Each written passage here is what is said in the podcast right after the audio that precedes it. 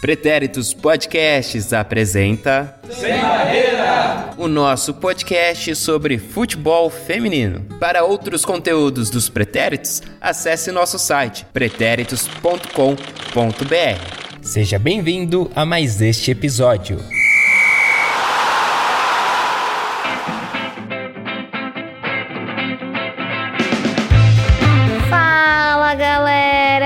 A Mel e estamos em mais um episódio do Sem Barreira. Eu espero que vocês estejam saudáveis e que nos acompanhem em mais uma jornada nesse podcast. Como a gente gostou muito do especial do Dia Internacional das Mulheres no ano passado, resolvemos fazer mais um esse ano e eu espero que vocês gostem. Ainda mais esse tipo de podcast que acaba virando um dos meus xodozinhos.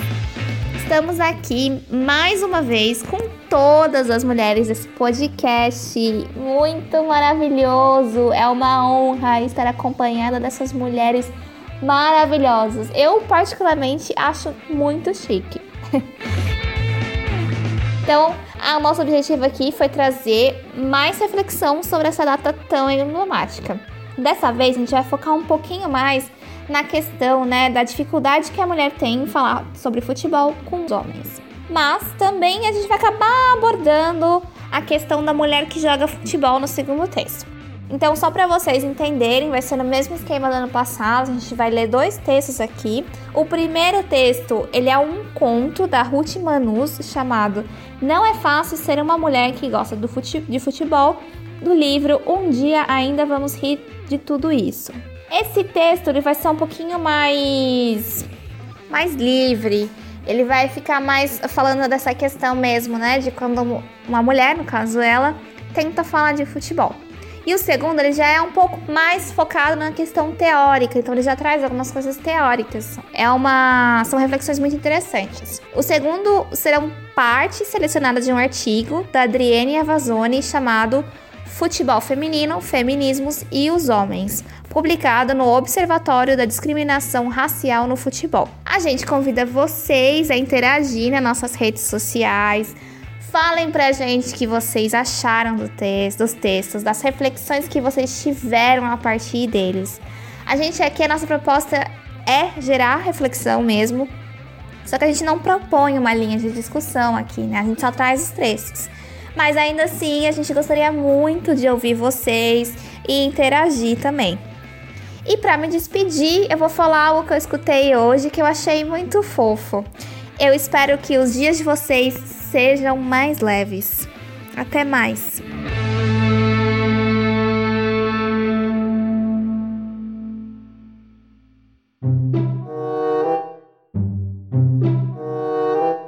Não é fácil ser uma mulher que gosta de futebol. Não tem jeito. Se você for mulher e disser que gosta de futebol, provavelmente pensarão: bonitinha, deve saber quem é o Neymar, o Ronaldo e o Rogério Ceni. Talvez já tenha ouvido falar no Valdívia. Deve saber a diferença entre pênalti e falta. Talvez saiba que o Boca Juniors é argentino e pode até ter ido uma ou duas vezes ao estádio, acompanhando o pai ou o namorado, claro. Pronto, isso é o máximo de credibilidade que vão te dar. Mas a gente não se deixa intimidar. Finge que não sabe que vai chocar a audiência e comenta na boa. Até que o Criciúma segurou bem aquele 1 a 0 no primeiro tempo. Mas não tem jeito, o time é fraco mesmo. Tava na cara que o Cruzeiro ia virar até o final. E o 3 a 1 até que saiu barato. É nessas horas que as pessoas olham pra gente completamente pasmas. Como se a gente tivesse discorrido de forma aleatória sobre física quântica ou epistemologia. Qualquer coisa que a gente diga que não seja do tipo, ai, mas o pato é mesmo uma gracinha, vai chocar quem ouve. Experimente dizer que não quer ir ao cinema na sessão de domingo às 17 horas porque tem jogo. Experimente falar numa quinta-feira que vai ao estádio só com uma amiga, como eu fiz diversas vezes. Experimente deixar a TV no VT de Flamengo versus Chapecoense enquanto pinta a unha do pé e alguém entrar no seu quarto. Experimente deixar alguém entrar no seu carro no fim da tarde e te flagrar ouvindo a segunda edição de Papo de Crack. Experimente ver um gol bonito, brincar que esse aí devia ser um lance Lux Color. Experimente mencionar com alguma naturalidade nomes como Dinamo de Kiev, Borussia Dortmund ou Gambá Osaka. Experimente mencionar um jogo qualquer da Champions que aconteceu há uns 3 anos. Experimente dizer que você ainda não se conforma que o Barcelona tenha comprado o Douglas por 4 milhões de euros. Enfim, experimente dizer o que qualquer Zé Mané pode dizer numa roda de amigos, mas se você for moça, só pode ser armação, decoreba ou golpe de sorte.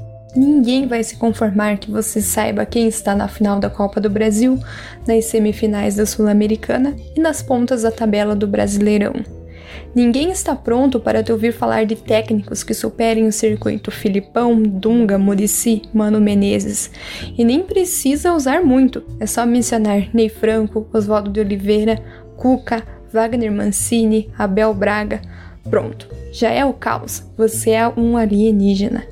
E, para o senso comum, você tem direito a saber um, apenas um, e olha lá, time por país estrangeiro.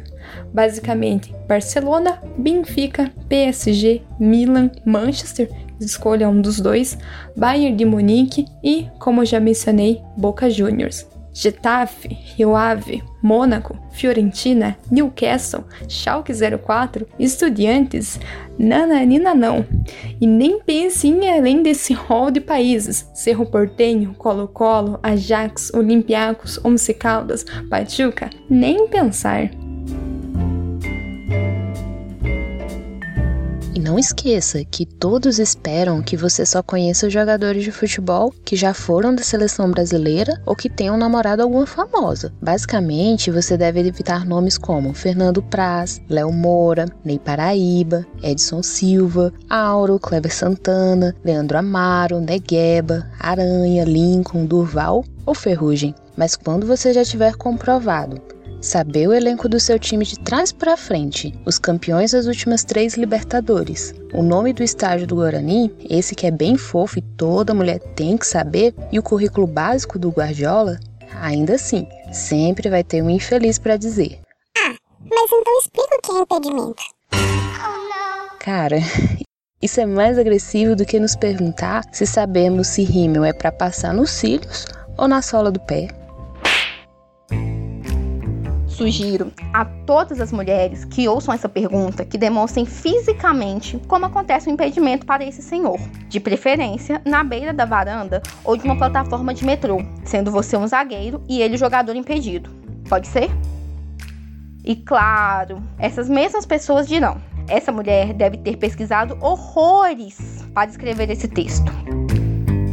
Não vou negar, abri o Google duas vezes uma para saber se Oswaldo de Oliveira era com W ou com V. Outra para saber se o Bayern de Munique era Bayer ou Bayern. Enfim, a mulher que gosta e entende de futebol sofre. Provavelmente a que entende de carros também. Assim como o homem que cozinha ou entende de moda. Tá na hora disso tudo mudar, né? Nossa, ela sabe bastante de futebol. São os dizeres que sempre acompanham minhas últimas palavras toda vez que estou em uma roda de conversa sobre o assunto, pois 95% dessas rodas sempre foram formadas por homens que acreditam fielmente que para saber sobre futebol basta ter pinto e não cérebro. Eles entendem que o grau de autoridade da fala sobre futebol reside no falo e não no conhecimento. Por isso, já vi muitos homens não admitirem perder uma conversa sobre o assunto comigo e tentar desconstruir minha postura e o que eu faria ali e não meus argumentos. Se uma mulher que gosta e fala de futebol sofre assim, imagina uma que joga. Considero o espaço do futebol o maior espaço de interdição à mulher ao mundo público que já existiu no Brasil. Já vi mulheres pedreiras, marceneiras, motoristas, seguranças, chefes, mas ser jogadora de futebol talvez seja a profissão mais difícil de todas. Seja porque na infância ela é tolhida totalmente em seu desenvolvimento físico-motor, seja porque a menina é incentivada desde cedo a ter dupla jornada, a escola e as tarefas domésticas. Muitas meninas são criadas como verdadeiros bibelôs, moças arrumadas e bem comportadas com fitas na cabeça, saias engomadas, presilhas, laçarotes, tiaras e sandálias já com saltinhos e bicos finos nem um pouco confortáveis para uma criança, mas educativo quanto à moda que prende o corpo feminino e a postura que se espera dele. Neste sentido, toda jogadora de futebol, para ser o que ela é, jogadora de futebol, antes ela teve que ser uma menina mal educada, uma garota rebelde, e toda menina que joga futebol hoje tem que rebelde inevitavelmente ser.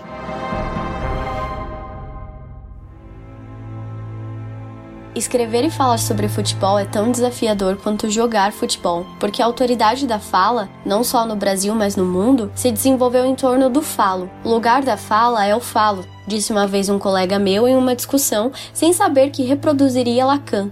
Lacan chegou à conclusão óbvia de que a linguagem é paradigmática e falocêntrica.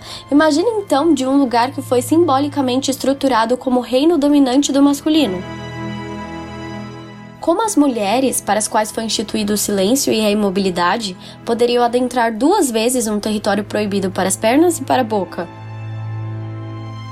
Sem o falo, as mulheres pereceriam em autoridade sob o ponto de vista dos homens. Por isso, eu já ouvi o quanto seria ridículo uma mulher se exaltar para falar de futebol. Imagine jogar, se exaltar, gesticular quando tiver em coma imóvel, sair do tom, falar de algo que para si não foi permitido falar quando te esperam que apenas obedeça, sirva, escute e fique quieta.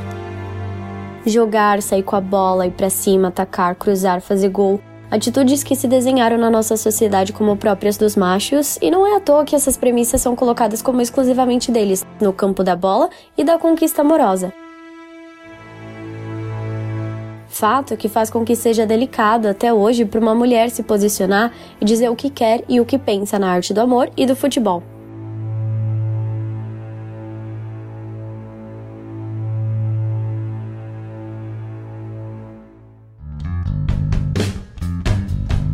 O homem não sabe o que fazer com a vontade da mulher. Na verdade, ele tem medo. Medo da mulher que fala o que quer por si mesma. Medo da mulher que sai do seu espectro mudo e imóvel e gesticula, baila com as pernas, cabeceia e mata no peito todas as dificuldades, todos os obstáculos e contratempos, para ser sim protagonista da sua própria vida, seja ela na vida pública, na linguagem, na vida privada e familiar, no amor, no futebol e no sexo. Toda mulher que foi uma menina desobediente se torna uma mulher segura, autônoma e independente. O futebol é o grande teatro da vida. Cabe aos homens se perguntarem: por que teriam tanto medo das mulheres dominarem o palco e o espetáculo? Quando eles poderiam relaxar e usufruir aqui bancada, uma contemplação de um jogar na vida, que não é fraco, mas diferente.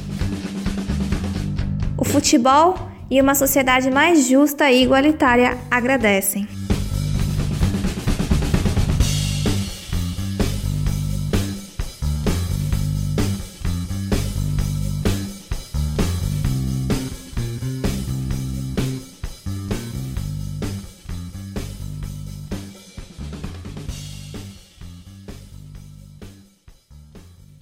Participaram da leitura em ordem cronológica Elisa Marinho, Fernanda Barros, Patrícia Zene, Tainara Castro, Nath Andrade, Isa Almeida, Duda Araújo e Mel Caruso. Esse episódio teve produção e roteiro de Mel Caruso, edição de áudio de Eduardo Illy, sonoplastia e finalização Eduardo Illy, trilha de abertura composta e executada por Marcelo Muleta.